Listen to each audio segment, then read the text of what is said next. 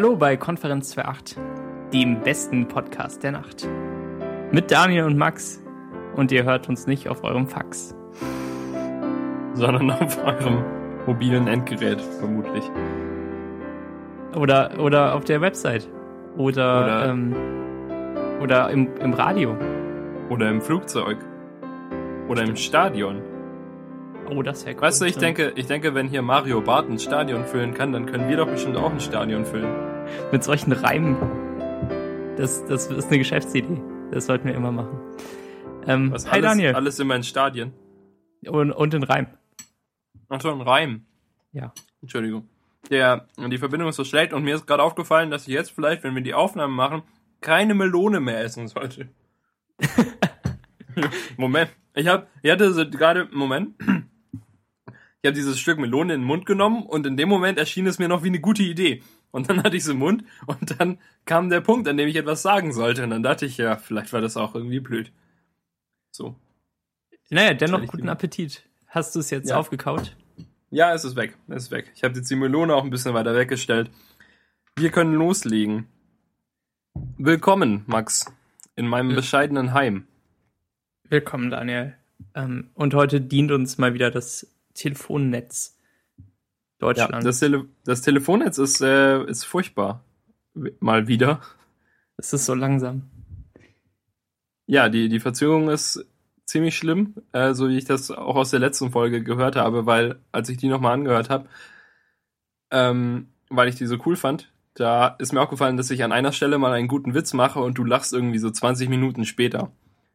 Und es wirkt so ein bisschen, als wärst du blöd und würdest den Witz nicht verstehen und dann erst später lachen, nachdem du ihn verstanden hast. Aber in Wirklichkeit meine ich mich zu erinnern, dass du ihn eigentlich schon relativ schnell äh, verstanden hast.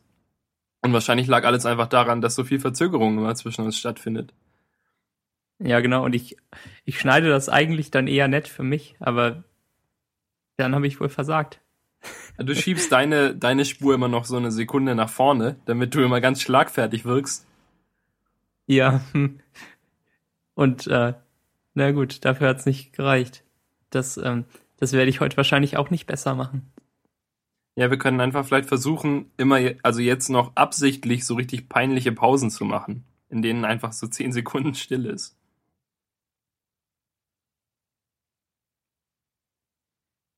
Kommen wir doch zum ersten Thema. Ähm, das, ja, ich, ich habe eine hervorragende Überleitung mir gerade ausgedacht. Achtung, Achtung, halte ich mal fest. Ähm, die, die schlechte Telefonqualität bemerkt man ja quasi gar nicht, wenn man sich in, im Internet bewegt und wenn man in so einer Internetblase wohnt, so wie wir es tun. Gar nicht schlecht. Nee, nicht übel, oder?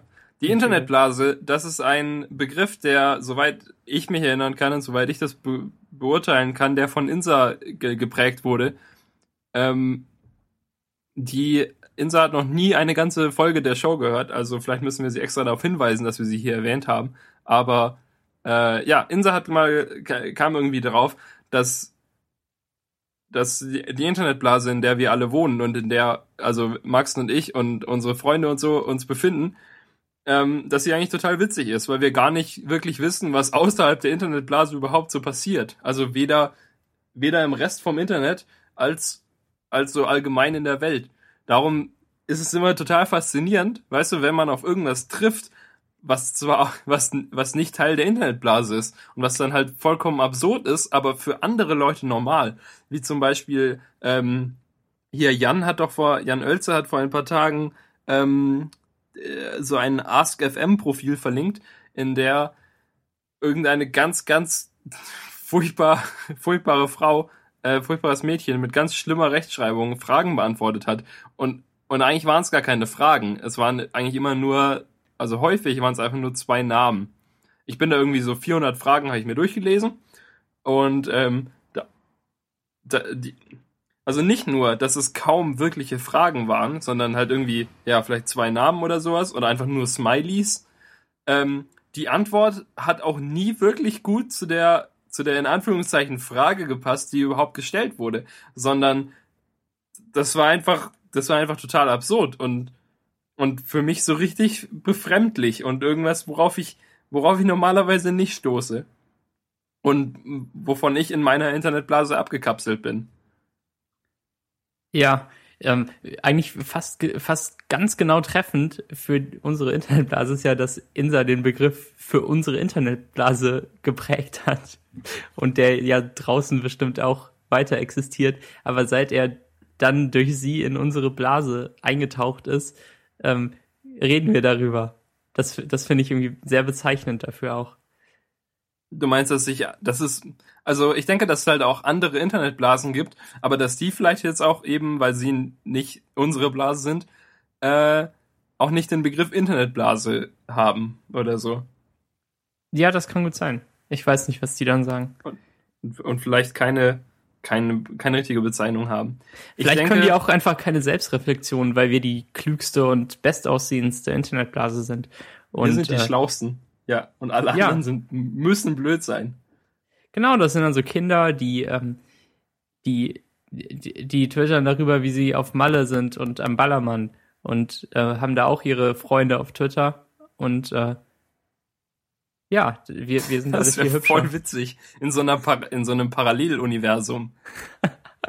in der ja. dunkelsten Timeline sind wir alle ständig in Malle statt in Hamburg. Wie ähm, witzig das wäre. Es gibt so ein Startup in, in Malle.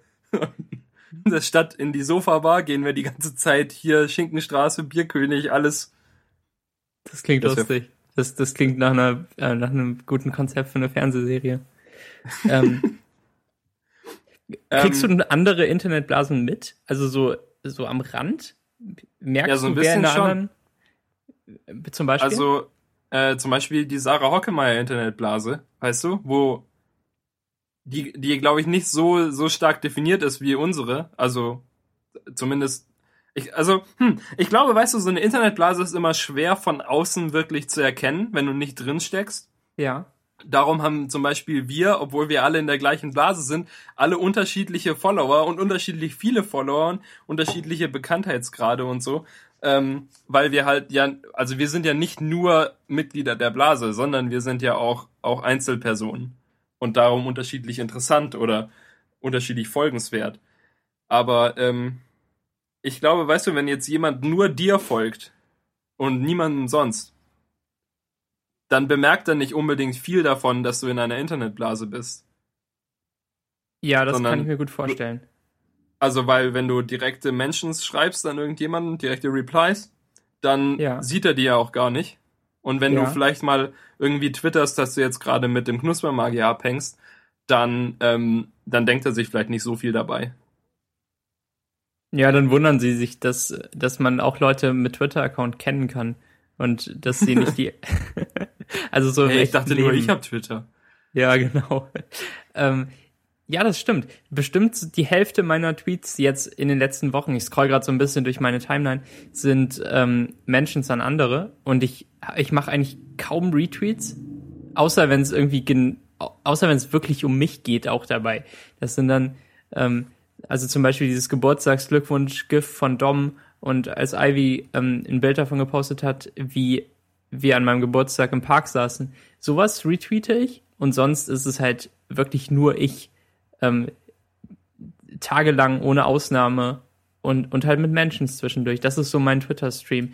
Und ähm, ich glaube nicht, dass, dass man das wirklich von außen wahrnimmt. Und ich bin auch bestimmt als Einzelperson gar nicht mal so uninteressant auf Twitter. Du auch. Ja, nicht. und ich glaube, bei mir ist es ja auch nicht unbedingt anders. Und bei ja. den meisten anderen halt auch nicht.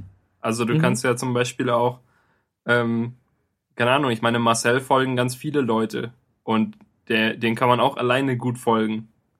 Mhm. Und so, weil wir ja alle, alle ein, gute Einzelpersonen sind auch. Und, ähm, und es, man, man nicht wirklich was verpasst, wenn man nicht jetzt allen Leuten der Blase folgt.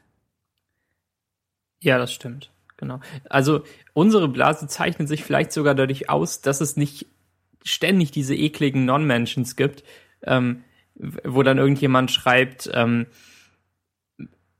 ja, weiß nicht, ähm, Tim macht gerade das und das, ohne, ohne Ad-Menschen, sondern einfach nur den Namen und, ähm, und halt eine Anspielung auf einen, der Tim heißt und äh, dem man vielleicht nicht folgt. Und dann bekommt man ständig sowas mit. Und dann sitzt man nur da und wer ist Tim? Ja, genau. Da, da wüsste ich überhaupt nicht, wie ich damit umgehen muss. Ich bin echt froh, dass es das nicht so viel gibt bei uns. Es gibt ja auch diesen schrecklichen Hashtag 22 Uhr Non-Menschen, ähm, den ich gleich mal gemutet habe, ähm, wo, wo man dann irgendwie, wo man dann irgendwie diesen lustigen, äh, aus dem Kontext gerissenen Satz schreibt und dann den Hashtag dahinter. Ähm, bei uns ist alles recht explizit. So, wenn man jemanden anspricht, dann sagt man das auch, weil wir uns alle bewusst sind, dass wir nicht den ganzen Tag auf die Timeline starren. Und ich glaube, das ist eine Eigenschaft von einer Blase, die vielleicht schon ein Stückchen erwachsener ist. Zum Beispiel früher, äh, so um, die, um 2009 rum, als ich in Twitter einstieg, folgte ich erstmal mangels, mangels Alternative und weil ich es damals geil fand, äh, den ganzen, weißt du, äh, berühmten Twitterern, die, die berühmten, die, die deutsche Twitter-Elite quasi, die alle irgendwie über 2000 Follower hatten, was ja damals absolut utopische Zahlen waren. Ja, ja, ähm, Lobo hatte so 2000, als ich angefangen habe. Ja, und, ja, und dann später äh, hatten ja auch andere dann mal 2000 und so. Ja. Wer ähm, war in der genau. Elite? Ähm, äh, keine Ahnung. Ja, ist auch nicht so schlimm. Die. Ich weiß es nicht. Keine Ahnung. Okay. Der eine Typ, der sich, der ständig seinen Account gelöscht hat und den dann wieder neu gemacht hat, diese Werbetexter-Dings. Peter Breuer, glaube ich.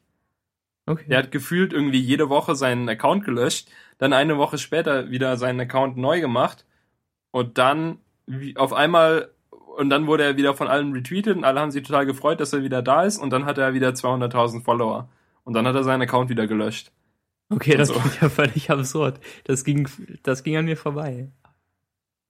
Und, und irgendwie die Leute. Und die haben sich halt ständig genon-mentioned. Aber vielleicht war das auch damals noch nicht so schlimm auf Twitter, wenn man das gemacht hat. Ja, okay. Ich bekomme am Rande noch diese Blase mit um, äh, um Leute wie ähm, der, der Kerl, der früher Will Hip sein hieß und jetzt anders. Und ähm, der Kerl, der früher Arkwart hieß und jetzt anders. Deren neuen Namen kann ich mir nicht merken. Die machen auch so. Äh, die, die äh, unterdreht und verstörend? Ja, genau. Ähm, Stimmt, die sind auch eine Blase. Ja. Ja, genau. Die sind halt so der Rand, den man gerade noch so erträgt, ohne den ganzen Rest zu brauchen. Also den beiden folge ich. Und ähm, aber ich glaube, wenn ich noch einen Schritt weiter reingehen würde und noch irgendwie drei, vier Leuten mehr folgen würde, dann ähm, fände ich das viel zu anstrengend, deren ganze Mentions auch zu lesen. Und, ähm, ja, vielleicht ist es auch schwierig, weißt du, so eine Richt so in einer Twitter-Blase zu sein, äh, wenn man nicht wirklich Teil der Blase ist, sondern halt, weißt du, du kannst, glaube ich, nicht so gut eine ganze Blase verfolgen, weil dann bist du ja wahnsinnig. Ja, außer du bist Stalker von Beruf.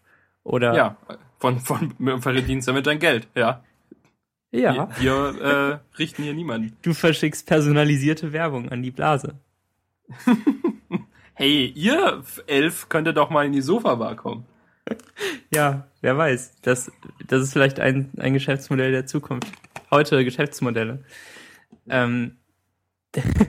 Und dann, yeah, was ich, was ich eben gerade sagen wollte, ähm, mit der, hier die Sarah Hockemeyer Blase, ich weiß halt nicht, inwiefern das, das wirklich eine Blase ist, aber ich denke, dass es weißt du, auch vielleicht so ein bisschen, ja, eigentlich vielleicht schon. Also, weißt du, weil es gibt, es gibt ja nicht nur Sarah Hockemeyer und ich will die eigentlich auch nicht immer wieder hinterm Ofen hervorziehen und äh, irgendwas, aber ähm, es gibt ja halt, also ich finde, ich, ich benutze sie jetzt hier nur als Beispiel für die, für praktisch für alle Mädchen, die, die auf diese Weise Blogs betreiben, die halt die sich ja alle nicht so unähnlich sind. So wie wir in der Internetblase uns ja auch nicht so unähnlich sind.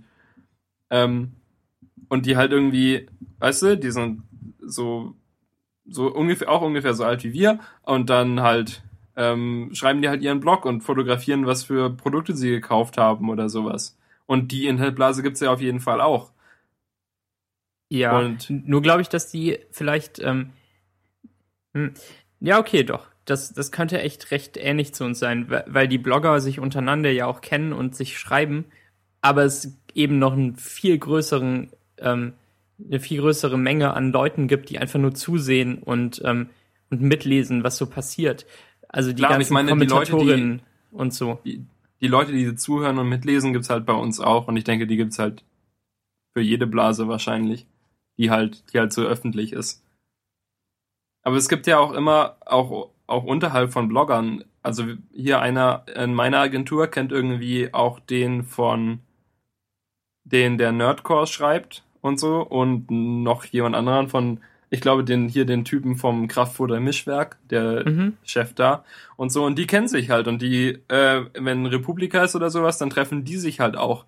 Und wenn dann, wenn der in der Agentur dann davon erzählt, dann wirkt es halt für mich auch so ein bisschen, also auch sehr internetblasig, weil der hat irgendwie erzählt, dass sie zu sich äh, zusammen überlegt haben und ab und zu auch deswegen skypen und so, wie man eigentlich so die deutschen Blogs weiterentwickeln sollte und wie, was man was man da machen kann, um halt noch mehr Leser zu bekommen, um da, um, halt um auch ähm, dass Blogs nicht stagnieren, weil die halt jetzt immer noch irgendwie auf dem Stand von 2008 sind und eigentlich und, und niemand genau weiß, was jetzt der nächste große Schritt ist. Und da wurde mir halt klar, dass es dass es äh, für die auch total okay ist, wenn die sich darüber unterhalten und dass es halt deren Internetblase ist, aber dass das halt ähm, wirklich vielleicht auch Probleme sind, weißt du, die niemanden sonst wirklich interessieren und die halt außerhalb der Internetblase nicht nicht so die nicht so viel wert sind einfach, auch auch wenn man Lösungen dafür findet, dass es nicht so so um sich greift unbedingt. Ja, das ergibt Sinn. Interessanter Punkt. Weil ich meine, heutzutage will ja niemand mehr deutscher Blogger werden, oder? Ich meine, es gibt so ein paar große deutsche Blogs. Hier eben Nerdcore und das Mischwerk und äh, Stadt Bremerhaven und so. Aber ähm, ich weiß nicht, ich glaube, da kommt doch nichts mehr dazu, oder? Nee, glaube ich auch nicht. Das, das ist eine ganz andere Geschichte. Aber ich glaube, ähm, das stagniert auch sehr. Das, das nächste, was dann jetzt noch mehr kommen wird, vielleicht, ganz vielleicht, sind halt solche, solche großen Teams, die dann irgendwie magazinartig, also die dann irgendwie große Unterstützung von Werbekunden haben. Da, da kann man sich vielleicht nochmal was Neues aufbauen in der Richtung, aber Blogs ist das ja nicht mehr wirklich. Ja, und dann gibt's halt noch äh, YouTube-Channels und so. Stimmt. Das ist auch das ist aber auch eine schöne Blase. Die, ähm, die haben wir auch am Rande mitbekommen, ähm, früher mit äh, Tessa und, äh, und Catrific und wie die anderen hießen, die dann irgendwie Sachen zusammen gemacht haben und dann hat man den halt irgendwie auch allen ihre Videos angeschaut und ähm, ich fand es irgendwie ziemlich nett und, und beruhigend und schön für die Menschheit, so deren Freundeskreis ein bisschen zu verfolgen.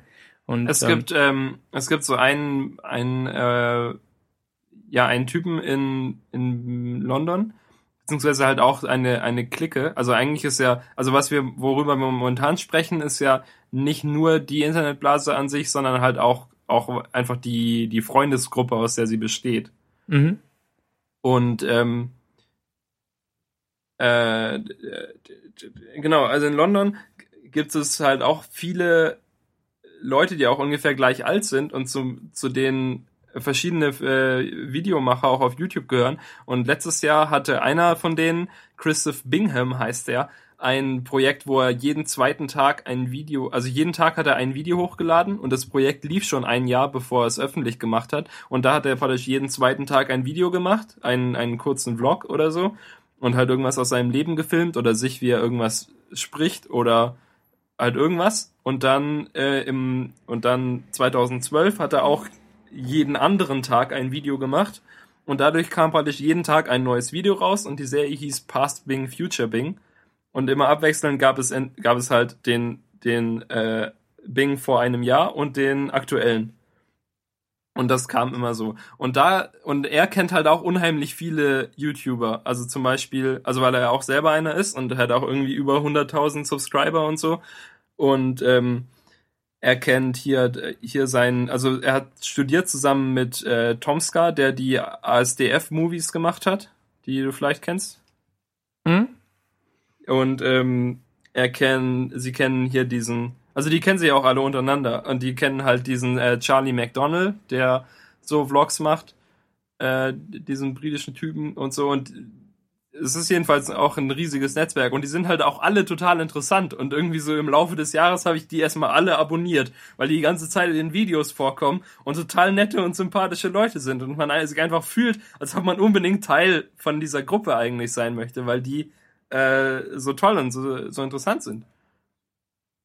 Ah. Und das ist halt auch irgendwie so ein Teil Internetblase und wobei die halt noch mehr auch äh, Con Content Producers sind und die halt noch eine größere an, gemeinsame an Anhängerschaft haben einfach, aber ähm, aber so die die zusammen, deren deren Clique, das ist ja auch einfach so ein so ein Pool von Leuten, die irgendwie alles können, was wichtig ist für für das, was sie produzieren, so in innerhalb ihrer ihrer Gruppe und so.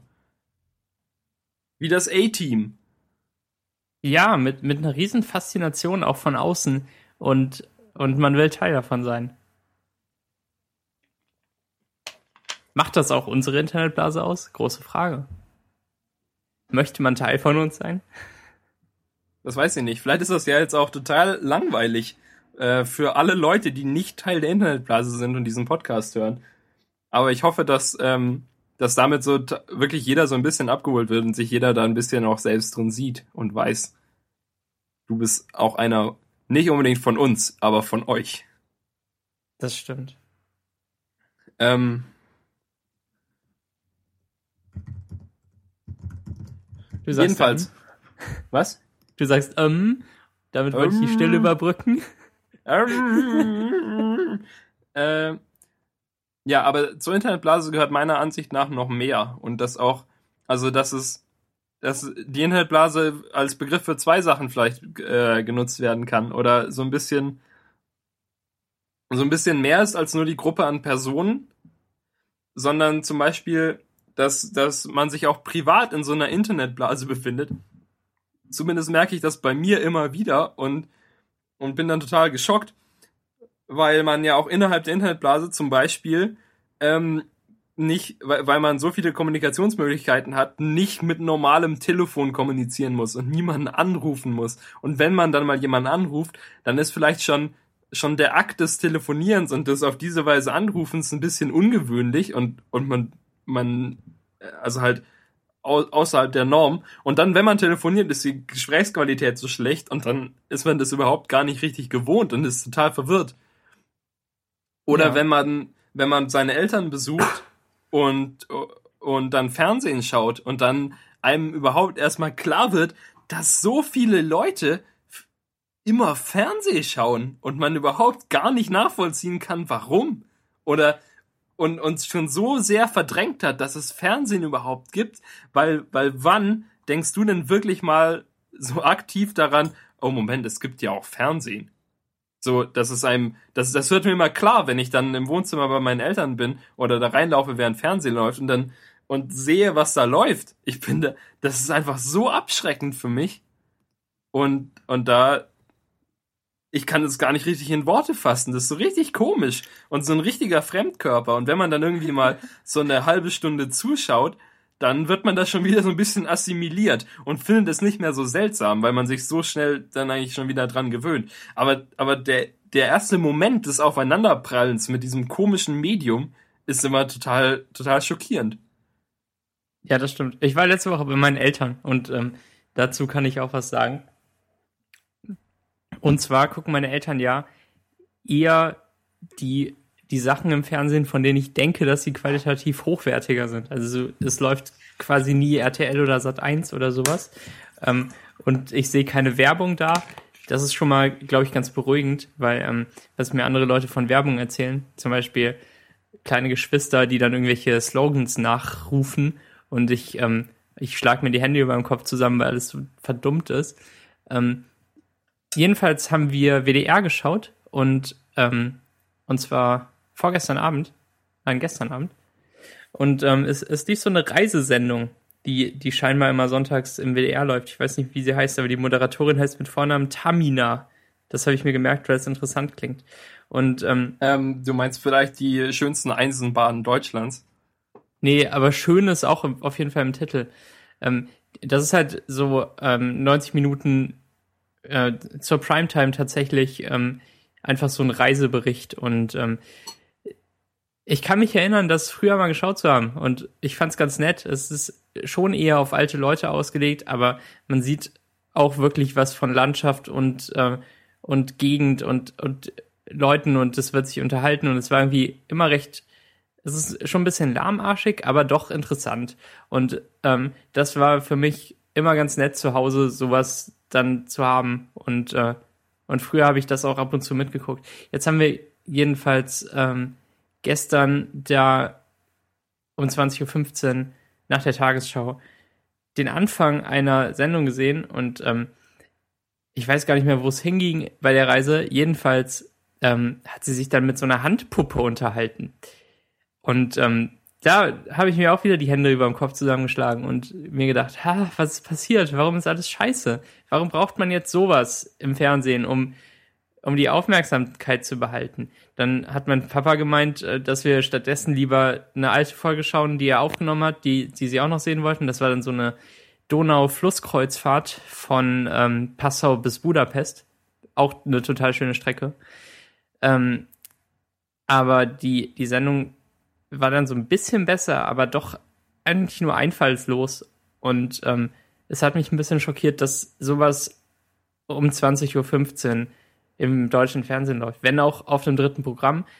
Aber das sollen ja eigentlich die Sendungen sein, die irgendwie noch für Qualität sorgen, so im, ähm, im, im Bild der Fernsehzeitung zwischen was auch immer für Shows und Unsinn auf Sat 1 läuft und Pro 7.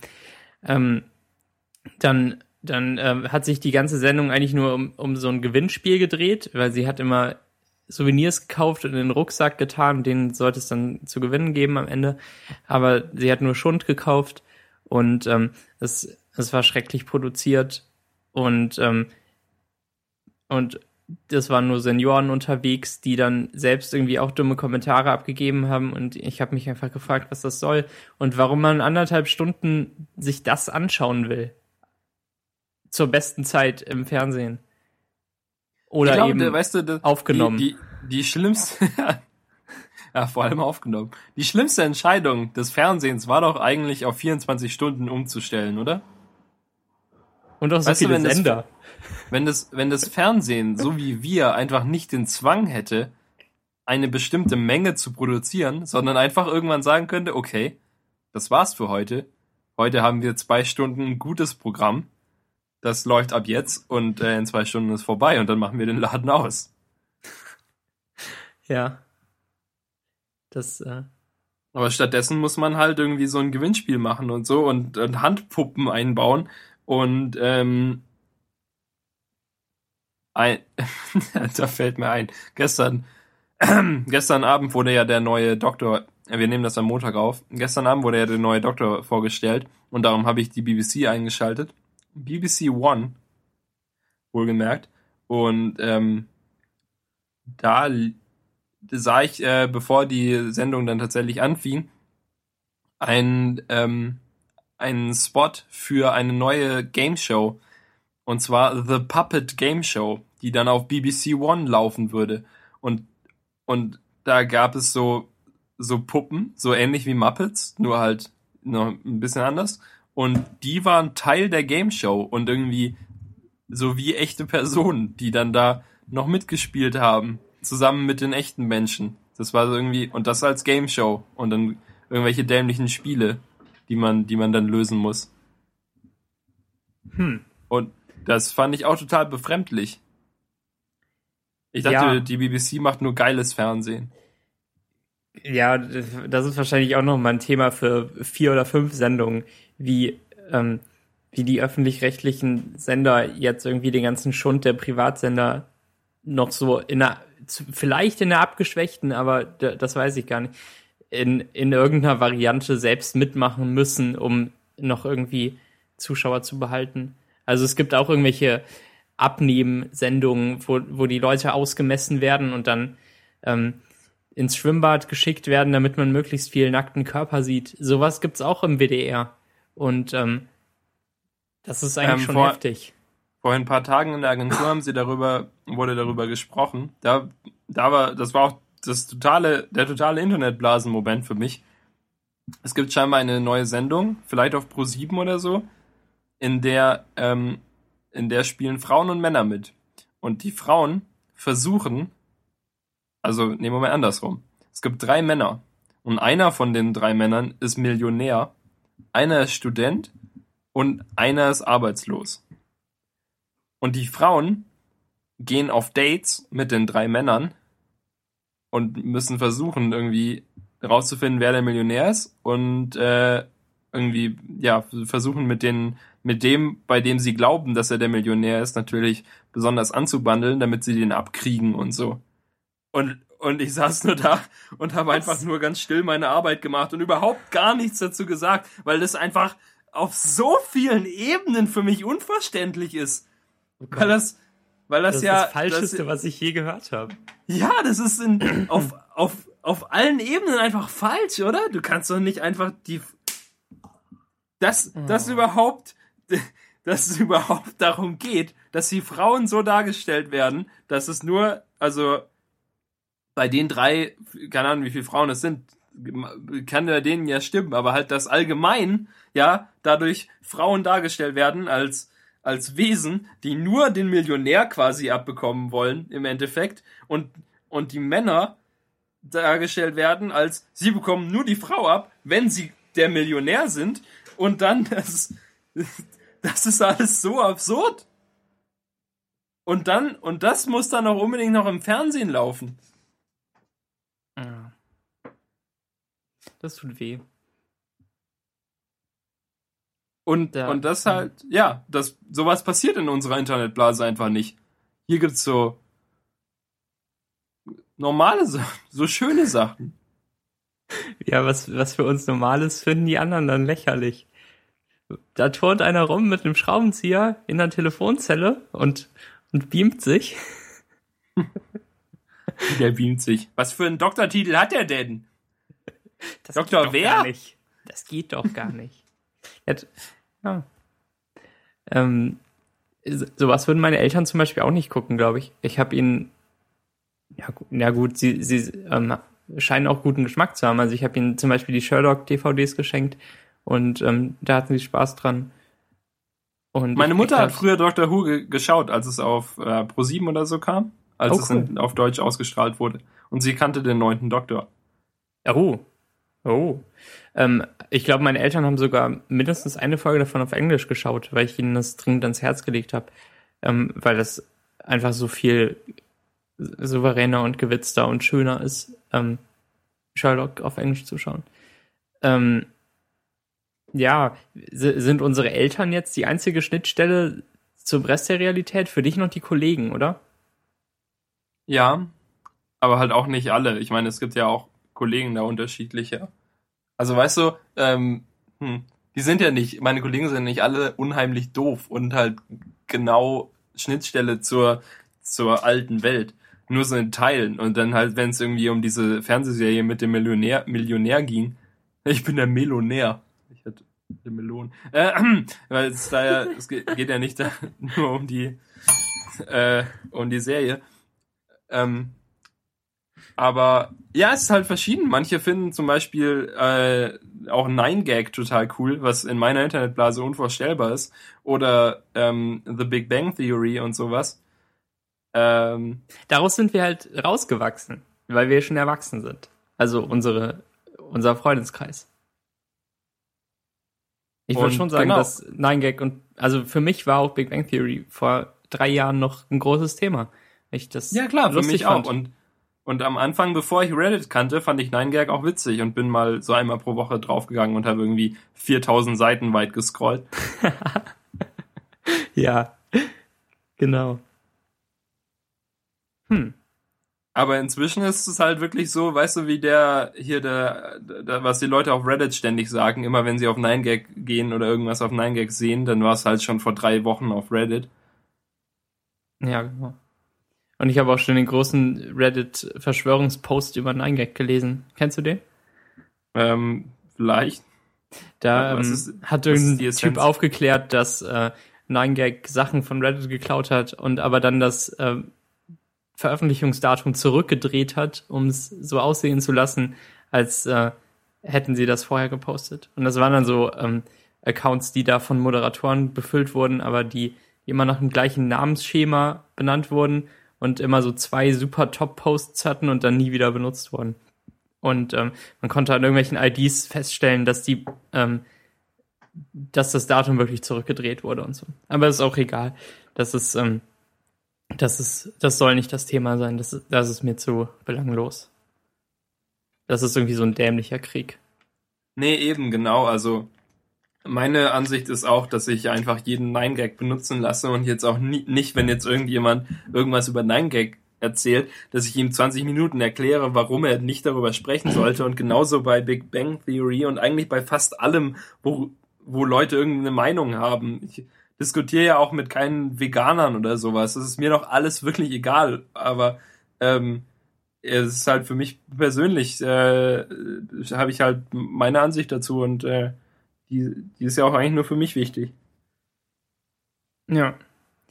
Ähm, was mir heute im Zug auffiel, auf der Rückfahrt von Köln nach Hamburg, ähm, da saß mir nämlich ein Kerl gegenüber, der einfach so eine Stunde vor sich in die Luft geguckt hat erstmal und er schien noch nicht mal wirklich nachzudenken. Ähm, er, er saß da einfach so. Und dann hat er so ein Kreuzworträtsel-Büchlein ausgepackt in, in so einem Taschenbuchformat mit, mit ganz vielen Rätseln, wie 140 neue Kreuzworträtsel. Keine Zeit für Langeweile war der Untertitel. Noch nie dagewesene Kreuzworträtsel. Ja, das steht doch immer groß drauf. Die sind alle neu. Die werden alle neu generiert vom Kreuzworträtselgenerator. Da gibt es bestimmt einen. Das ist ja, die nächste Python Bee. Oh, oh, oh. Das, das ist zu schwer für ein Bee. Ähm, Aber jedenfalls, nicht ausgeschlossen. Also das mal, also so unabhängig von der Bee. Ja, egal. Äh, ja, sprich weiter. Entschuldigung. Ähm, keine, keine Langeweile mehr mit den neuen Kreuzworträtseln. Genau. Und ich musste, ich musste irgendwie stutzen, weil ich mir auch jahrelang keine Gedanken über Langeweile gemacht habe. Das ähm, ist auch was, wo ich glaube, dass ich rausgewachsen bin, aber vielleicht nicht auf eine besonders gute Art und Weise. Denn ähm, so als, als Kind bis vielleicht 15 Jahre hatte ich, hatte ich regelmäßig Langeweile und, und wusste einfach nachmittags nach der Schule nicht, was ich machen soll. Und dann lag ich irgendwie rum und habe meine Eltern genervt und die gefragt, was ich machen soll und wollte irgendwas mit denen spielen und die hatten nie Zeit. Also das klingt jetzt auch wieder nach nach schlechten Eltern, aber das sind sie auf keinen Fall. Ähm, weil Eltern haben nachmittags auch oft andere Sachen zu tun, als mit ihrem 15-jährigen Kind was zu spielen. Ähm, und dann habe ich meinen Bruder genervt und der wollte nichts mit mir machen. Und ähm, ja, die, dieses Konzept Langeweile, das, das hatte ich eigentlich seit ich das Internet entdeckt habe nicht mehr. Und ich glaube nicht, dass es besonders gut ist. Und ich, ich ich weiß nicht. Vielleicht sollte ich mehr Langeweile haben. Weil jetzt, wenn man nicht weiß, was man machen soll, dann sitzt man halt vor dem Bildschirm und geht auf Reddit und, und liest sich Twitter durch und schaut noch eine Episode von Serie X oder Y. Und ähm, es gibt viel zu viel zu tun. Und ähm, wenn man möchte, kann man sich den ganzen Tag so ablenken, dass man keine Sekunde an irgendwas denken muss. Also an einem, an einem Tag, an dem ich keine Uni habe und wenn es mir vielleicht nicht so gut geht, dann kann ich den ganzen Tag ohne Denken verbringen mit meinem MacBook und irgendeiner Serie und, ähm, und dem ganzen Internetkram. Und ähm, auch wenn Kreuzworträtsel vielleicht eine Art der Realitätsflucht sind, wenn auch für mich unvorstellbar, das ist doch viel zu langweilig. Ähm, wenn man, wenn man sich damit beschäftigt, dann ähm, dann hat man zumindest dieses, dieses Denken nicht verlernt. Dieses ähm, einfach mal so zehn Minuten mit sich selbst beschäftigt sein und auf was warten und denken, ohne gleich sein Handy rauszuholen. Das, ähm, das finde ich faszinierend und vielleicht traurig, dass ich das nicht mehr kann.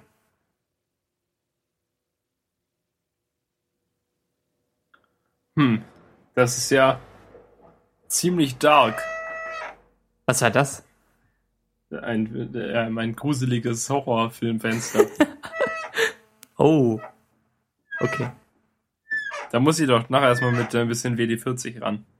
Okay. Was ich jetzt hier in diese Wohnung stecke, Max, Entschuldigung, da, wir kommen gleich zurück zur Langeweile, aber ich ziehe jetzt in weniger als einem Monat aus. Und jetzt fängt die Wohnung an zurückzuschlagen. Habe ich das letzte Woche schon erzählt? Nee. Okay, sehr gut. Sonst, das wäre ein definitives Zeichen dafür, dass ich wahnsinnig werde. Aber die, weißt du, jetzt im letzten Monat fängt irgendwie alles an zu quietschen. Die Tür ist schon wieder, die, die Duschtür ist schon wieder aus der Halterung gefallen. Die eine, die, die Klotür hat angefangen zu quietschen. Das Fenster hier hat angefangen zu quietschen und so. Alles geht jetzt kaputt, nur weil ich jetzt ausziehe. Hm. Unglaublich. Ja, und darum muss ich ganz viel WD-40 in meine Wohnung stecken. Ähm, damit ich nicht total genervt bin. Ja. Ja, immerhin ist genug da. WD-40 geht ja auch nie leer, ungefähr so wie Zahnseide. ähm, ja, wann ich hab, hast ich du hab zuletzt... Ja auch den, was? Du? Ich habe hab ja auch den äh, äh Vorteils äh, Vorratspack. Na? Äh, 450 ja. Milliliter WD-40. Ja. Schöne große männliche Dose. Auf, Ja. der, auf der eigentlich noch schön groß Männlichkeit draufstehen könnte. Wann hatte ich zum letzten Mal Langeweile, willst du mich fragen? Oder wann hast du zuletzt ähm, eine halbe Stunde auf irgendwas gewartet und nicht dein Handy aus der Tasche geholt? Hm, Oder hattest okay. keine, äh, keine Kopfhörer? Ähm, manchmal, wenn ich Bahn fahre, äh, mache ich das. Ohne so, Buch dann auch? Ja. Einfach Macht so, dich das nervös? kann. Nee. Okay, Es sitzen zum Glück nicht so bedrohliche Leute neben mir in der Bahn.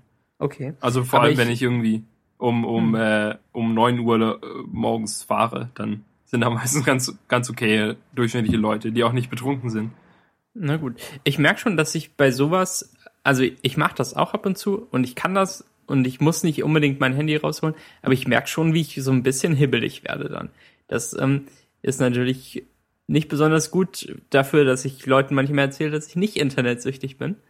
Ähm, aber das ist noch nicht mal so ein gezieltes, hm, was macht wohl so und so auf Twitter? Oder ähm, habe ich wohl eine neue iMessage bekommen? Oder irgendwie so eine konkrete Frage. Es ist einfach. Sondern man, man zieht ja das Handy viel eher so reflexartig aus der Tasche und dann wird einem erst klar, was man getan hat. Genau, und dann klickt man irgendeine App an und, und merkt, dass man das eigentlich gar nicht so richtig wissen will. Und ähm, wenn ich sowas merke, wenn ich dann schon einen Schritt zurückgehe, ähm, im übertragenen Sinne, obwohl ich immer noch sitze und mein Handy in der Hand habe, dann denke ich auch darüber nach, ähm, ob ich nicht vielleicht einfach mal meine Twitter-App löschen will, so wie du das mal gemacht hast und dann doch nicht durchgehalten hast. Ähm, Ja, ich habe schon ein bisschen durchgehalten, aber dann habe ich mich wieder dagegen entschieden. Momentan finde ich Twitter auch cool. Vielleicht, Ja, ich auch. mach ich's mal, mal wieder. Ich habe heute zum Beispiel den ganzen Tag mein, äh, mein 3G ausgeschaltet gehabt. Und dann, Ja. sobald ich, so, sobald ich unterwegs war, hatte ich kein Internet und ich habe nicht geschummelt und es wieder angeschaltet oder so. Ah, okay. Ich habe das äh, aber nicht gemacht jetzt, um das heute Abend hier beweisen zu können oder sowas, sondern einfach aus dem Grund, dass ich ähm, ja nur ungefähr, also dass ich drei Gigabyte Internet habe für diesen Monat und das heißt ungefähr 100 Megabyte pro Tag verbrauchen kann und ich jetzt schon 100 Megabyte praktisch über dem momentanen darüber bin, wo ich momentan sein sollte und darum dachte ich, schalte ich doch einfach mal das 3G ein bisschen aus, um da wieder Ja. ein bisschen zu sparen. Weil man weiß ja nicht genau, weißt du, wenn du halt nie im Wi-Fi bist, auch zu Hause nicht und so, wie viel Daten sich das iPhone eigentlich im Hintergrund irgendwie runterlädt noch. Ja, das stimmt. Darum Ähm, dachte ich, mache ich das doch mal aus, einfach. Das, also nicht Flugmodus, sondern einfach nur 3G aus oder halt hier ist, ist Cellular, Cellular aus. Und äh, guck mal, was, was passiert. Und das war gar nicht so schlimm. Was aber hast du hab, gemacht in äh, der Bahn? Buch gelesen? Äh, Kindle? Podcast gehört. Okay. Ähm, Pod Podcast gehen ja trotzdem. ja, aber für mich sind Podcasts, so, so leicht das Medium auch ist, ähm, da verlinke ich jetzt nicht nochmal meinen Blogpost, aber das ist auch eine großartige Ablenkung von allem. Und ähm, vielleicht sogar zu viel. Also ich bin jetzt irgendwie so ein bisschen kritisch geworden seit heute und ich merke erst jetzt, während ich darüber rede, wie, wie kritisch ich bin und wie traurig das alles klingen muss. Also ich bin immer noch sehr zufrieden mit meinem Leben, aber ähm, dann frage ich mich doch ab und zu, ob der ganze Internetkram nicht auch einfach nur eine Art der Realitätsflucht ist, die dann vielleicht so ein bisschen sozialer als andere Arten dessen sind. Und ähm, man bildet sich ein, dass man besonders viel Kontakt mit anderen hat. Ähm, habe ich ja vielleicht sogar. Ich, ich treffe die ja auch regelmäßig und, ähm, und ich habe auch Freunde. Und ähm, ach, ich weiß es nicht. Ich hätte das vielleicht ein bisschen besser organisieren sollen. Jetzt ist das einfach nur so ein Gedankenstrom, der, ähm, der bestimmt Ich finde, ich finde es aber sehr klingt. interessant. Finde ich keinen so, so schlechten Strom, in der Tat. Ähm, ich glaube, bei mir ist vielleicht, äh, den Gedanken hatte ich vor ein paar Wochen schon mal und immer mal wieder. Ich glaube, bei mir ist es äh, noch schlimmer, wenn wir, weißt du, weil ich ja keine Freunde habe. in echt. Mhm. Sondern ähm, die immer mir vor, Freunde vorgegaukelt werden, dadurch, dass ich sie auf Twitter verfolge. Ja, das Aber ist auf so der anderen Seite, ich habe ja trotzdem, hm. also ich habe ja trotzdem soziale Interaktion. Also ich mhm. treffe die Leute in der Agentur, die auch, wo auch einige wirklich sehr nette Leute dabei sind. Und ähm, ich habe ja Svenja, mit der ich mich ständig in echt unterhalte und so. Die war am Wochenende bei ihren Eltern und hat ein neues Puzzle mitgebracht, das äh, Rentner Daniel lösen kann. Mhm. Schön. Ja. Schöne Grüße. Danke. An das Puzzle. Ja, und dann das Mädchen. Ähm, Twitter öffnen ja. ist so direkt instant Beruhigung und, und äh, stimuliert irgendwas im Gehirn, was sich um soziale Interaktionen kümmert. Und ähm, eigentlich großartig, aber vielleicht auf lange Sicht nicht so cool. Wir haben bestimmt in 20 Jahren total die Langzeitschäden von Twitter. Ja, wenn wir da mal einfach sitzen müssen und nichts passiert. ah. Oder stell dir mal vor, wir sind, wir sind alle alt und die ersten fangen an zu sterben. Und dann, dann gibt's keine, dann gibt's noch mal ganz wenige Tweets in unserer Timeline. Oder einer bekommt ein Kind und, und hört auf zu twittern. Oder twittert ständig Bilder von dem Kind. Ja, muten sofort. Oh Gott, Max, Oh der Gott, einzige was? Grund, warum Twitter nicht wie Facebook ist, ist, dass, dass wir alle zu jung sind. Sind auf deinem Facebook viele Kinderbilder? Bei mir gar nicht. Nee, bei mir auch gar nicht. Okay. Das kommt noch, also in fünf Jahren oder so, wenn dann die Leute aus unserer, aus der Schule anfangen zu heiraten und Kinder zu bekommen. Ups. Ähm, ja, hm. Also du, du, du siehst das gerade im Moment alles nicht so kritisch und machst dir keine großen Sorgen? Ein bisschen schon, aber nicht. Also, hm. also ich denke, das ist halt, ich denke, es ist schwer, genau darüber irgendwas zu sagen und das irgendwie schwarz-weiß zu betrachten oder auch nur in, in, auch nur Grautöne. Wahrscheinlich braucht man schon 32 Millionen Farben. Äh, ja. True Color. Und äh, weil zum Beispiel jetzt, wenn du jetzt, ähm, ob du, ob du jetzt Kreuzworträtsel machst oder ob du Letterpress spielst, würdest du da einen großen Unterschied sehen? Weil du bei dem einen das Handy in der Hand hast? Ähm, ich weiß nicht. Kreuzworträtsel. Ich finde Kreuzworträtsel, Kreuzworträtsel ziemlich dumm, muss ich zugeben. Ähm, ich, ich weiß überhaupt nicht, warum man das machen wollen sollte. Ich, ähm, ich weiß es auch nicht, aber ich glaube halt, weißt du, vielleicht sind Kreuzworträtsel und sowas ja auch zu sehr ein Zeichen für, weißt du, für sowas Traditionelles und so einen, weißt du, so einen traditionellen Zeitvertreib. Hm. Ja, das kann sein. Und, also und Kreuzworträtsel, nochmal kurz dazu, das ist ähm, für mich eigentlich, das gehört zu den dümmsten Sachen, die man mit seinem Gehirn machen kann. Man sammelt sich irgendwie so einen riesigen Wortschatz an, den man auf Abruf dann einsetzen kann. Also wenn einer sagt Stockwerk, dann sagst du direkt Etage und schreibst da deine fünf, äh, sechs, fünf Buchstaben hin und so weiter. Ähm, und in sowas macht es sich gut. Du kannst dann irgendwie Synonyme, aber ähm, auch eben nur in, in diesem Kreuzworträtsel. Also du trainierst die Fähigkeit, Kreuzworträtsel zu lösen. Viele sagen ja, dass es, dass es das Gehirn jung hält und Gehirnjogging und, und dieser Doktor von, vom Nintendo DS äh, mit, mit der Brille. Ähm, äh, Oetker. Äh, ja, ähm, wie Captain, hieß der? Captain Iglu. Ka, Ka, äh, Kash, Ka, ja, genau. Gehirnjogging. Ähm, meine Mutter macht zum Beispiel so Doku, deshalb jetzt in letzter Zeit auch nicht so viel, soweit ich das mitbekomme. Aber das trainiert auch so diese eine Fähigkeit. Und ähm, Letterpress finde ich großartig, weil es ist sozialer und ähm, ist es trainiert eine andere Fähigkeit, aber es hat auch diese Strategie dabei und man hat noch was mit jemand anders zu tun und man kann dem eins reinwirken, wenn man möchte oder man kann irgendwie man, man, man kann sich besiegen lassen.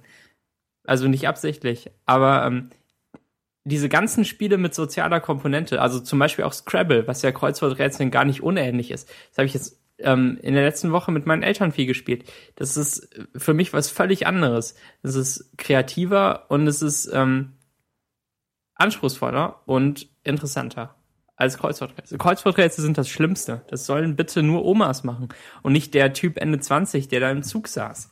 Das, ähm, und, und dabei sah der gar nicht dumm aus. Also der sah total nett aus. Und ich habe natürlich nicht mit ihm geredet. Aber ähm, er sah nicht wie jemand aus, mit dem ich nichts zu tun haben wollen. Du warst ja mit deinen zwölf Internetgeräten beschäftigt. Äh, iPhone in der einen, iPad aufgestellt, Doctor Who, dann MacBook noch vorne.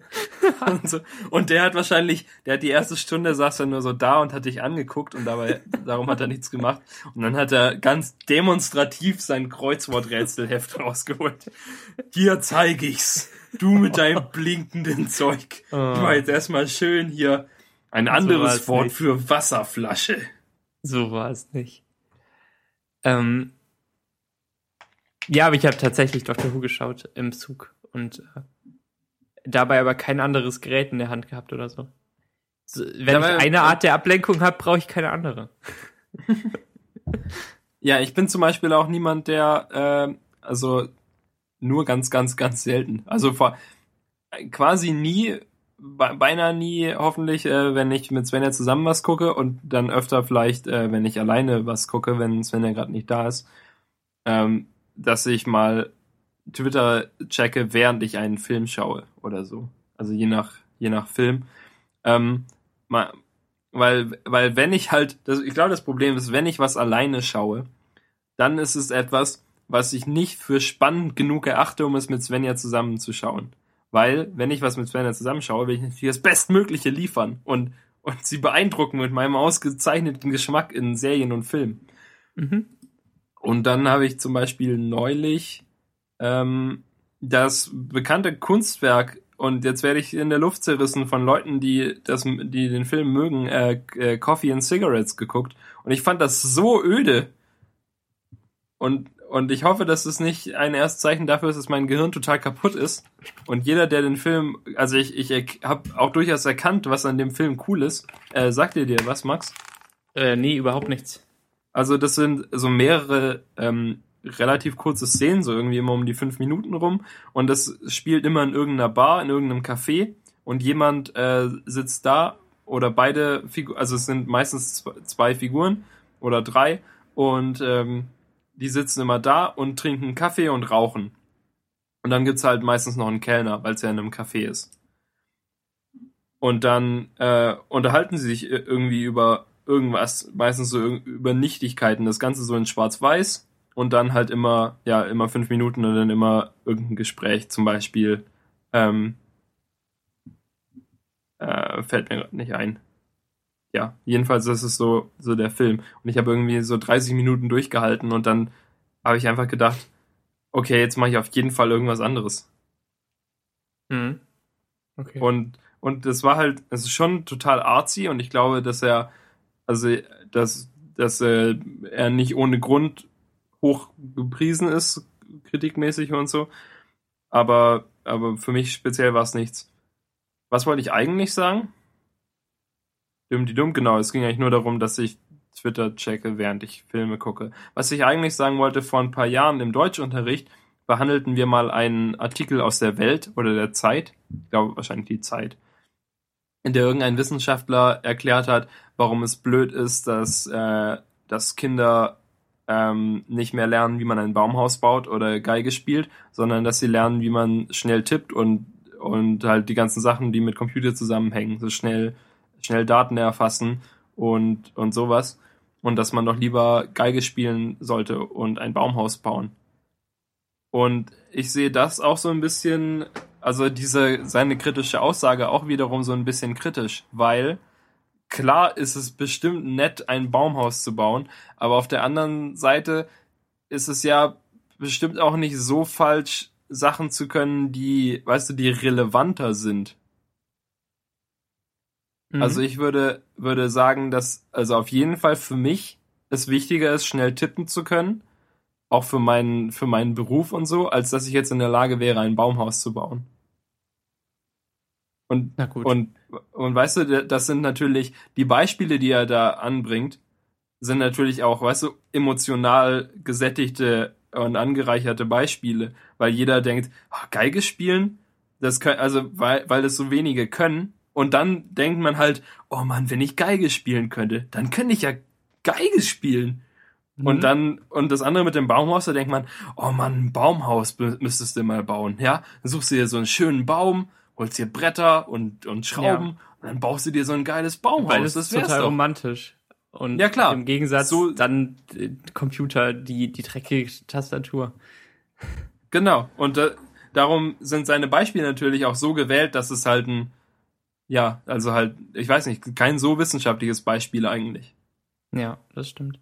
Also ich will vielleicht nochmal klarstellen, dass mich ähm, nicht nur Bildschirme beschäftigen können. Also ich habe auch ähm, früher, als ich nur eine Stunde am Tag äh, an den Computer durfte, habe ich riesige Lego-Welten gebaut mit meinem Bruder.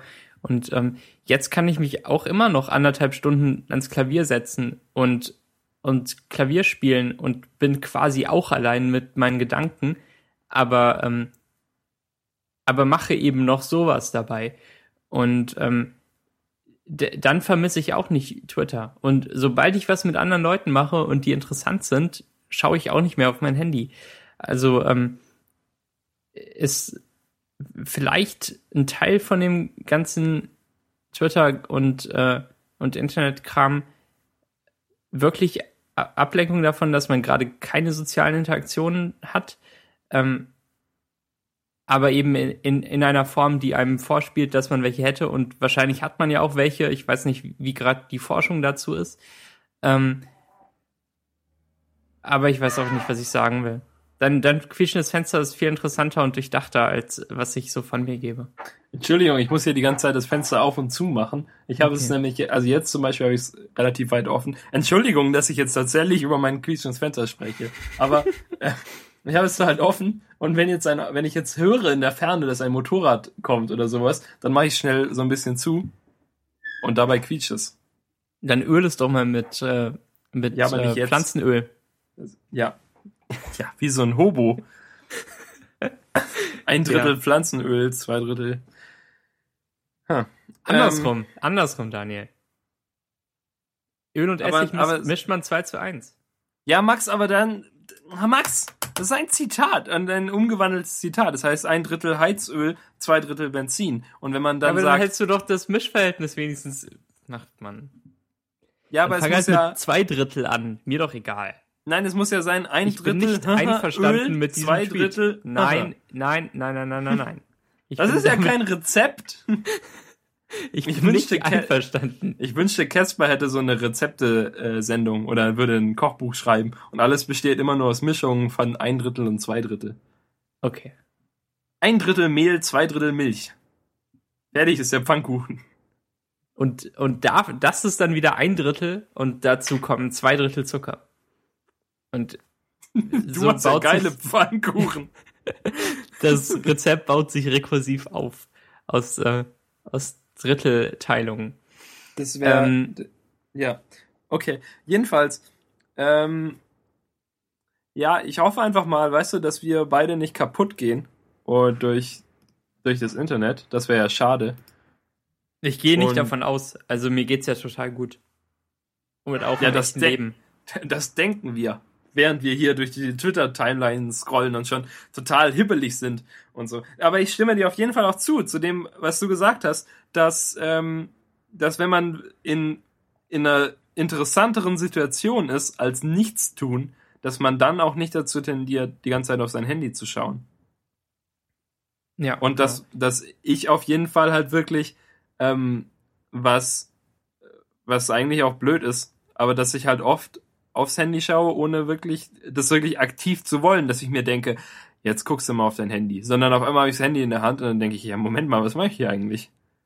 Geht mir auch so. Bedenke, dass wir immer noch besser sind als die Millionen Leute, die, was sich durch alle Bevölkerungs- und äh, Te Technologisierungsschichten zieht, die irgendwie Candy Crush oder so spielen und da täglich 15 Euro für ausgeben und ähm, und so eine Sucht haben. Da finde ich das, was wir machen, ja irgendwie noch schon ein bisschen netter. Es, es, es bezahlt nicht irgendeiner Firma, die uns ausnimmt, beliebig viel Geld. Und wir haben Spaß an was, was, was sich sozialer anfühlt, als, als irgendwie so ein dämliches Spiel. Ich habe ich hab immer nur davon gehört, von Candy Crush. Was ist das? Ist es sowas, ist es so ein, ich glaube, es ist so ein Match-Dings-Spiel, oder? Ja, Wo genau. Du matchen musst oder so. Aber ich weiß auch gar nicht, wofür man Geld ausgibt. Man, man gibt nur auf jeden Fall Geld aus. Ja, genau. Also Schlumpfbären und, und so weiter. Also so äh, Singa-mäßig. Genau, die ähm, Consumables. Ähm, oder dieses Simpsons-Spiel, ähm, wo man sich seine Stadt auch. Egal. Ähm, wollen wir jetzt hier mal in der richtigen Sendung, wo sie eigentlich heute schon total Meta ist und wir, wir, wir, wir haben ja Meta-Internetblase gemacht. Ähm, wollen wir mal ein Python-Bee machen? Ähm, ja. Gerne. Okay, Daniel, ähm, ich, ich gebe dir eine Aufgabe. Schreib eine Funktion, die als Eingabe ein Bild nimmt. Du darfst äh, die, die Python Imaging Library importieren. Ähm, und die dann die, die beiden Hauptfarben des Bildes ausgibt. Und zwar besonders schlau. Die wichtigsten beiden Farben, die sich nicht ähnlich sind, sondern die auch im Kontrast zueinander stehen. Los. Oh, Max, ha, das, das ist leicht. Los, los. Also, du, ja, ich kann nicht alles vorlesen, weil hier ganz viel noch in ich das Ganze in Flaskening reingebaut habe. Aber essentiell brauchst du eine Funktion. Ähm, okay, warte, ich wir entfernen uns einfach mal von dem Python-B, damit ich das besser erklären kann. Sonst muss ich in Gedanken alles für Python-B umbauen. Jedenfalls, ähm, ich habe, ich habe ja dieses Lesetagebuch und äh, hier lesetagebuch.ch könnt ihr besuchen und euch anmelden, wenn ihr ab und zu ein Buch lest. Jedenfalls, äh, da bin ich sehr lose da, dabei und, und, ohne wirklich äh, da sehr stark dran zu arbeiten, aber ab und zu halt mal ähm, arbeite ich daran, da ein neues, ein neues Design zu entwickeln, das nicht mehr so gelb ist, sondern eher so blau und ein bisschen äh, reduzierter und ein bisschen anders und, und hoffentlich besser. Und da ist mir am Samstag die Idee gekommen, wie cool es vielleicht wäre, wenn man, ähm, wenn man die Bücher quasi auf dem Profil, die Bücher, die man gelesen hat, wenn man die in den Farben einfärben würde, die das Buch auch tatsächlich in Wirklichkeit hat. So dass man so ein bisschen eine visuelle Repräsentation des Buchs hat, obwohl ich ja eigentlich die Buchcover nicht einbinden darf und nicht nicht zeigen darf auf der Seite wegen, äh, weil sonst müsste ich halt irgendwie, so wie ich das verstehe, Verträge haben mit den mit den ganzen äh, mit den ganzen äh, Verlagen und sowas, dass ich das benutzen darf, die obwohl die ja die Rechte daran haben und so. Ja, und ich will halt jetzt nicht jeden Verlag, der von dem vielleicht mal ein Buch irgendwie im Lesetagebuch landen könnte oder so, weil es ja auch von mir aus schwer zu kontrollieren ist. Ähm, will ich nicht immer, will ich nicht mit denen schreiben und und das halt ausmachen und irgendwelche Knebelverträge eventuell unterschreiben. Ja, ganz ehrlich, ähm, ich finde das, also das, was du bisher gebaut hast, das finde ich hübscher als Cover einbinden. Das, ähm, weil es immer noch gleichmäßiger ist dann. Ja, genau, und weil es, weil es so den, den Lesetagebuchscham irgendwie weiterträgt und ja, genau, gleichmäßig und ähm, und weil du es eben auch genauer steuern kannst, weil er nicht irgendwie ein richtig hässliches Cover alles kaputt reißen kann, äh, sondern weil du dann halt noch was Nettes daraus machst. Und ich meine, im Ernst, es ist immer auf jeden Fall mindestens ein super hässliches Cover dabei. Ja. genau. Und, also was ähm, tust du? Du bekommst ein Bild als Eingabe. Gar nicht so interessant, oder? Ähm, ja, doch ein bisschen vielleicht. Ich weiß nicht, du hast den Code ja nicht gesehen. Also, die Sache ist, dass ich erstmal halt, ähm, also ich bekomme einen Buchnamen als Eingabe eigentlich. Oh. Was, äh, das macht meine Funktion momentan. Also ich habe sie jetzt aktuell einzeln gebaut und noch nicht ins Lesetagebuch rein, weil ich nicht meinen ganzen Code potenziell zerschießen wollte bei dem Versuch, das zu bauen. Obwohl ich äh, Git benutze, aber ich dachte, ich baue es einfach mal kurz einzeln, dann kann ich es auch, dann weiß ich halt auch, wo die Fehler liegen können und so. Das mhm. ist ja ein, ein, ein kontrollierteres Environment. Ja, jedenfalls ähm, rufe ich die, die äh, Google Book API auf und hole mir da quasi temporär das, das Cover und äh, speichere das aber nirgendwo ab, sondern lasse es einfach mal von Python äh, in der im RAM und dann benutze ich und, und öffne das halt mit der äh, lade es in die als als Bildobjekt mit der Python Imaging Library. Und dann ähm, hat die diese Library eine Funktion eine Methode die heißt get colors mit der ein äh, eine Liste von Tupels erstellt werden die alle Farben des Bildes enthalten Mhm. Also du hast praktisch eine Python-Liste und ein Tupel besteht aus einer Zahl, die die Anzahl äh, anzeigt, wie oft diese Farbe vorkommt in der Datei. Und äh, der, der, die zweite Stelle des Tupels ist ein weiteres Tupel, das aus drei äh, Zahlen besteht, die für den R Rot, den Grün und den Blauwert stehen von der Farbe. Mhm. Und so sind die so sind grundsätzlich die Daten aufgebaut, die ich da, die ich da rausbekomme. Ja. So. Und ähm, weil man damit noch nicht so viel anfangen kann, sortiere ich jetzt diese Liste nach dem ähm, nach der Anzahl, die in den Tupels drin stehen.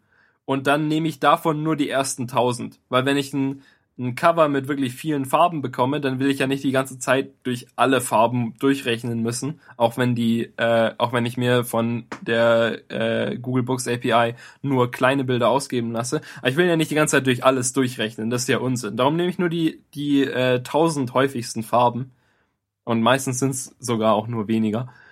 Und äh, und los geht's. So, mal gucken, was ich hier überhaupt mache. Das ist so über zwei Tage hinweg ein bisschen gewachsen. Ähm, erstmal setze ich erstmal setze ich äh, Found Main und Found Second, weil ich ja zwei Farben suche, die Hauptfarbe und die zweite Farbe, setze ich erstmal beides auf False. So, dass ich und und daran hangle ich mich weiter und ich habe halt mehrere Funktionen geschrieben und mehrere Weisen, auf die Farben gefunden werden können. Und ähm, je, je weiter nach, je weiter es im Skript vorgeht, umso in Anführungszeichen besser funktionieren die Funktionen und umso sicherer ist, dass die eine Farbe rausbekommen. Und ähm, halt die Funktionen, die die die besseren Ergebnisse grundsätzlich liefern, aber mh, das aber nur selten äh, wirklich ein also, also sie, sie liefern nur selten ein Ergebnis, aber wenn, dann ist es wirklich gut. Mhm. Und äh, und die, diese Funktionen kommen jetzt halt zuerst und die und äh, da der versucht halt erst eine Main äh, die Main Farbe zu finden und setzt dann die Variable found main auf true, damit ich dann später in den in den späteren Durchläufen die einfach überspringen kann, wenn ich schon die Main Farbe gefunden habe, damit er da nicht vielleicht eine andere findet oder dass er es halt auch überhaupt nicht durchrechnen muss. Und dann ist das erste, was ich ähm, äh, Genau, dann ist das erste, was ich mache direkt danach, ist, dass ich schaue, ob mehr als ähm,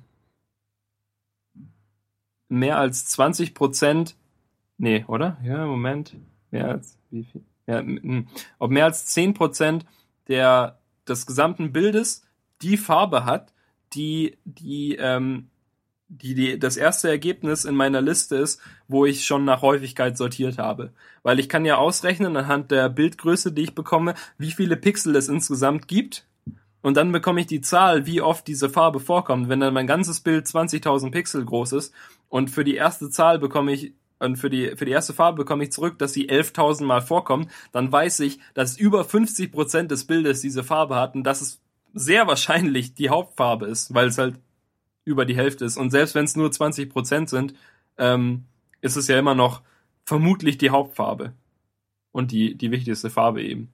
Genau. Und dann mache ich das. Und dann äh, mache ich das Ganze nochmal mit der, mit der zweithäufigsten Farbe. Allerdings noch mit einer Zusatzfunktion, ähm, die ich äh, Similar genannt habe. Und die funktioniert so, dass sie zwei Farben nimmt und dann guckt anhand des RGB-Werts, ob die sich zu ähnlich sind und einfach für jeden RGB-Wert guckt, ob der nächste, ob der, ob der dazugehörige, Ah, nee, genau. Ob die RGB-Werte insgesamt um mehr als äh, 250 abweisen, abweichen. Also wenn du halt hier Ja, genau. RG, RG und B zusammenrechnest und die anderen RG und B zusammenrechnest, dann hast du irgendwie eine Zahl, keine Ahnung, vielleicht um die 500 und beim anderen um die 200 und dann weißt du, die sind verschieden genug, dass sie auf jeden Fall nicht die gleiche Farbe sind und dass sie auch einen groß genugen Kontrast bilden können, wenn du sie, äh, wenn du das eine als Hintergrundfarbe und das andere als äh, Textfarbe benutzt. Genau, und da geht's halt auch wieder darum, ob, ähm, ob genug grundsätzliche Fläche von, der, von dem Bild mit der Farbe ausgefüllt wird. Und bei vielen äh, älteren Covern oder einfachen Covern, weißt du, wo es einfach eine Hintergrundfarbe und dann vielleicht irgendwie, also schwarz zum Beispiel und dann mit rot was drauf, das reicht eigentlich schon, um in diesem Fall ein gutes Ergebnis zu bekommen und halt das richtige Ergebnis zu bekommen. Und die Hauptfarbe ist halt die, ja, dann irgendwie schwarz wäre dann die Hauptfarbe und dann die rote Schrift drauf wäre die zweite Farbe und dann bist du grundsätzlich fertig. Das funktioniert natürlich nicht so gut, wenn du irgendwie ein Foto als Hintergrund hast oder sowas. Und darum ähm, geht's halt weiter. Und dann äh, rechnet er erstmal alle Farben, die du hast. Und darum ist es auch wichtig, dass du sie da auf 1000 beschränkst, damit er da halbwegs schnell durchkommt. Und, ähm, ja, und das tut er zum Glück auch. Äh, rechnest du erstmal alle Farben in HLS um. Also RGB ist ja einfach zu gleichen Teilen rot, grün und blau. Und HLS ist äh, Hue, Lightness und Saturation. Also Farbton, äh, Helligkeit und ähm, das Dings hier, Sättigung. Wie heißt es? Und Sättigung, genau. Und dann kann ich nämlich in diesem Fall nach Sättigung sortieren. Und dann ist es praktisch nicht mehr die Häufigkeit das Entscheidende, sondern die, die am sät- gesättigsten Farben. So dass halt, ähm, ja, wenn ich jetzt ein Cover habe, das, das so ein Foto als Hintergrund hat und der Titel steht in, in Gelb, in, in starkem Gelb, Gelb drauf zum Beispiel, dann ist das Gelb halt ganz oben und das gesättigste. Zum Beispiel bei dem ähm, Cover von Harry Potter und der Stein der Weisen, wo dieses Schachbrett drauf ist und sowas und oben steht in Gelb Harry Potter, da kommt dann das Gelb ganz oben hin und wird als, als Hauptfarbe ausgewählt. Oh, cool. Und, äh, und, und so, ich habe das halt, dann, oder? genau, nee, nee als, äh, als Hintergrundfarbe. Ah, nee, doch, als Textfarbe, ja. Ha. Ah ja, genau, das kommt später noch. Aber jedenfalls sor- sortiert ihr halt dann danach. Und dann, ähm, äh, ja, dann macht er das mit der Zweitfarbe auch noch. Bla bla bla bla bla. Code, Code, Code, Code. Return False, Pass, ja, genau. Pass, Pass, Pass. Found gleich false, while not found. Ähm, Not found gleich true. ja, später dann, dann irgendwie noch so eine Notfallroutine, die dann auf jeden Fall eine Farbe findet. Also erst, erst versucht er halt, erst versucht er zwei Farben mit relativ hohem Kontrast zu finden. Und wenn er die nicht findet, dann erlaube ich ihm nochmal zu suchen mit etwas geringerem Kontrast. Mhm. Und wenn das auch nicht klappt, dann nehme ich entweder weiß oder schwarz, je nachdem, welches davon weiter von der Hauptfarbe entfernt ist. Also Mhm. wenn ich gelb habe, dann nimmt er halt lieber schwarz, damit man es lesen kann. Ja. Und so. Ja. Und dann, wenn er, nehmen wir jetzt an, er hat eine Haupt- und eine, äh, eine Zweitfarbe gefunden, dann habe ich noch eine Funktion eingebaut, die diese Farben eventuell tauscht. Weil wenn die Hauptfarbe, die Hintergrundfarbe weiß ist und die Textfarbe ist grün, dann sieht es natürlich blöd aus, wenn das ganze Cover weiß ist und da steht grüner Text drauf. Darum in diesem Fall, wenn es, da habe ich eine Funktion Light und eine, die Dark heißt, die dann halt, falls die Farbe ähm, unter, glaube ich, äh, 30, 30, 30 ist oder über 220, 220, 220, dass sie dann True zurückgibt.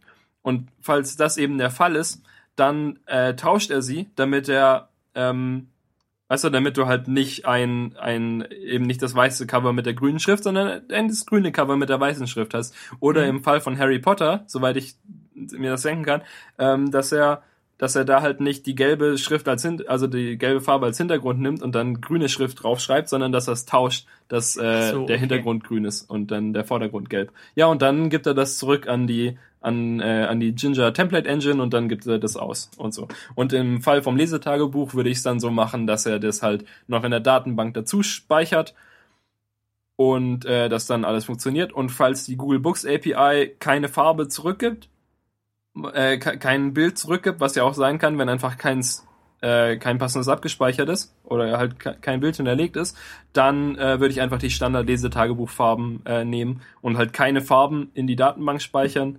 Und äh, ja, und damit wären, glaub, wäre, glaube ich, alles ab, abgeklärt. Ich habe das mal ausprobiert und habe irgendwie ähm, 45 Bilder durchlaufen lassen, die ich auf meiner Festplatte gefunden habe. Halt verschiedenste Bilder, also irgendwelche Albumcovers habe ich gescreenshottet aus aus ähm, aus Dings, aus iTunes, iTunes und habe ähm, auch Fotos genommen, irgendwie, wo ich unter der TARDIS stehe. Und dann hat er auch schön das TARDIS-Blau erkannt und den, äh, das Weiß von dem Himmel im Hintergrund, weil er es bewölkt war. Oder von einem, ich habe ein Foto gemacht auf dem Abiball, äh, den ich fotografiert habe, wo äh, gelbe, also Gläser mit Orangensaft irgendwie vor schwarzem Hintergrund stehen und dann hat er schön das Schwarz als äh, Hintergrundfarbe genommen und das Gelb als Textfarbe und so. Und das klappt also wirklich erstaunlich gut.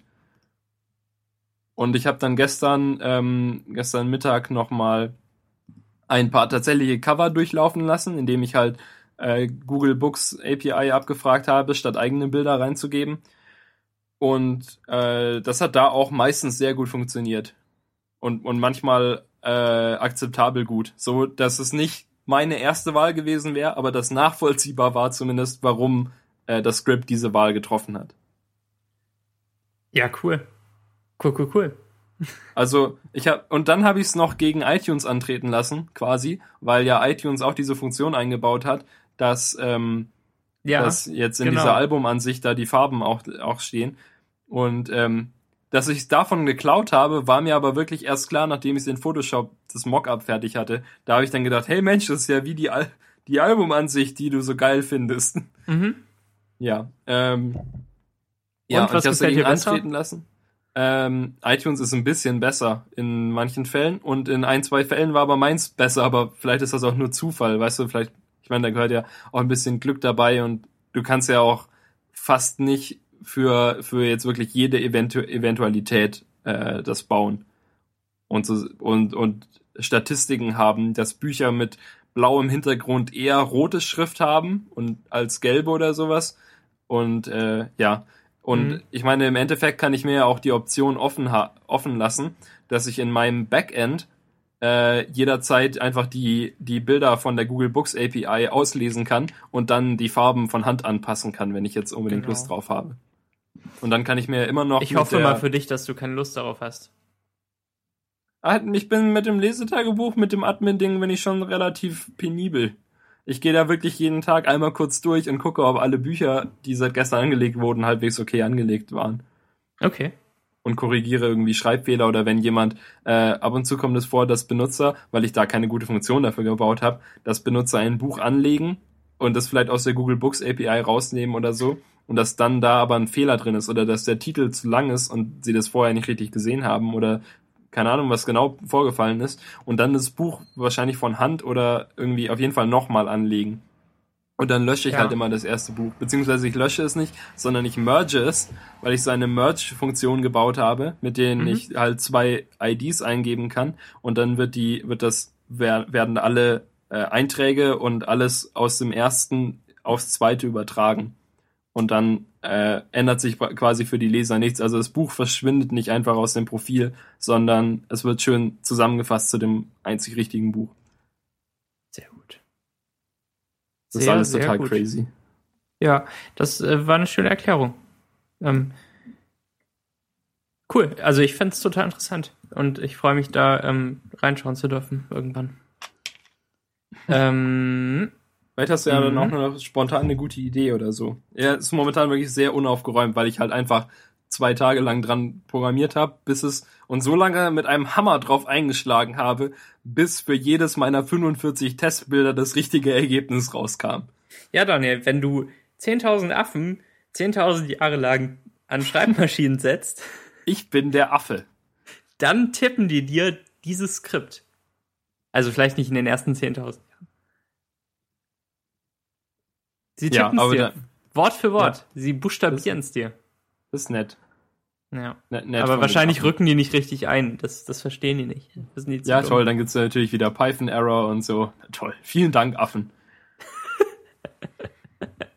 Nichts machen die richtig. Scheiß Affen. Wollen wir es dabei belassen? Ähm, ja, Ja, ne?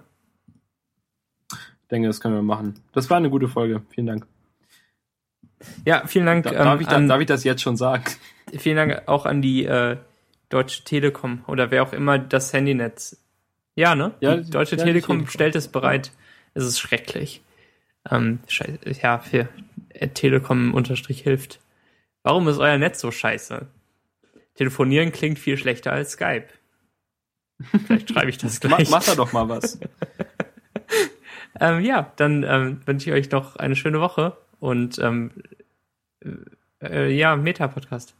Also meinst, meinst du uns oder ihn, den, den Ähm, Hörern? den, den Hörern und dem Telekom-Hilft-Team.